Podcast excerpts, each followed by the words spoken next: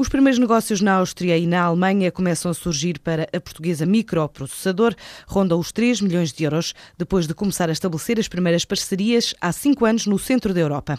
Em território alemão, a empresa confirmou agora as primeiras encomendas, no valor idêntico às conquistadas em território austríaco, para modernizar equipamentos de telemática, painéis e melhorar sistema de gestão de tráfego em autoestradas, como a F10, a Linz e Salzburgo. Assim revela o diretor de negócio da empresa, António Carneiro. Estamos a falar de painéis de informação, painéis de sinalização variável nas autoestradas que permitem dar informação dinâmica, sinalização variável para o tráfego rodoviário.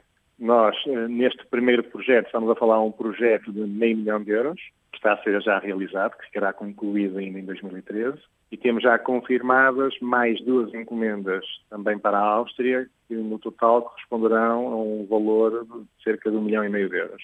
As encomendas para o mercado alemão, também já em fila de espera, têm a mesma grandeza de valores. Polónia e Dinamarca também são alvos da microprocessador nos próximos dois a três anos. Na Polónia já estamos a trabalhar eh, há pelo menos dois, três anos. Na Dinamarca é um, é um mercado também onde estamos a trabalhar muito bem este ano. Tivemos agora recentemente também uma adjudicação que prevê um fornecimento agora em finais de 2013 2014, estamos a falar também de um projeto de meio milhão de euros para a Dinamarca, e prevê contratualmente eh, fornecimentos eh, consecutivos durante os próximos cinco anos. A área de negócio internacional pesa já cerca de 50% no volume de faturação da microprocessador.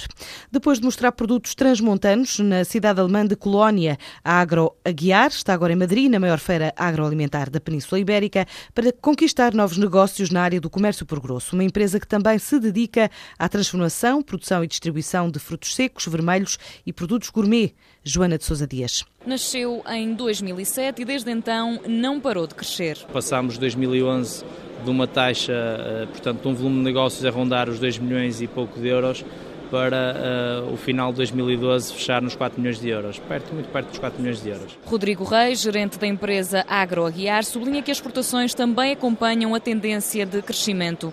Em 2011 era de 35%, no ano passado chegou aos 70%, uma forma de contornar a crise. Tivemos que sair do escritório, tivemos que andar eh, de malas na mão em várias feiras, umas vezes como expositor e outras como só visitante, porque o budget que também temos para este tipo de eventos também é, é relativamente curto e, portanto, selecionamos muito bem os eventos onde estamos presentes. O produto estrela continua a ser o mesmo. Castanha, castanha fresca continua a ser o produto core da empresa e vai continuar a ser, pelo seu volume, vai continuar a ser. A Agroaguiar vai continuar a esmagar a crise e apostar nos frutos vermelhos. Para já, mostra o que produz na Fruta Traction, na capital espanhola.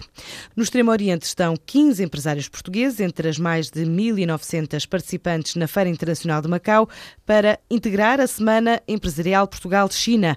O otimismo não falta quanto à realização de novos negócios após os primeiros encontros já realizados, incluindo em Hong Kong, revela Jorge Oliveira, o diretor de feiras da AIP.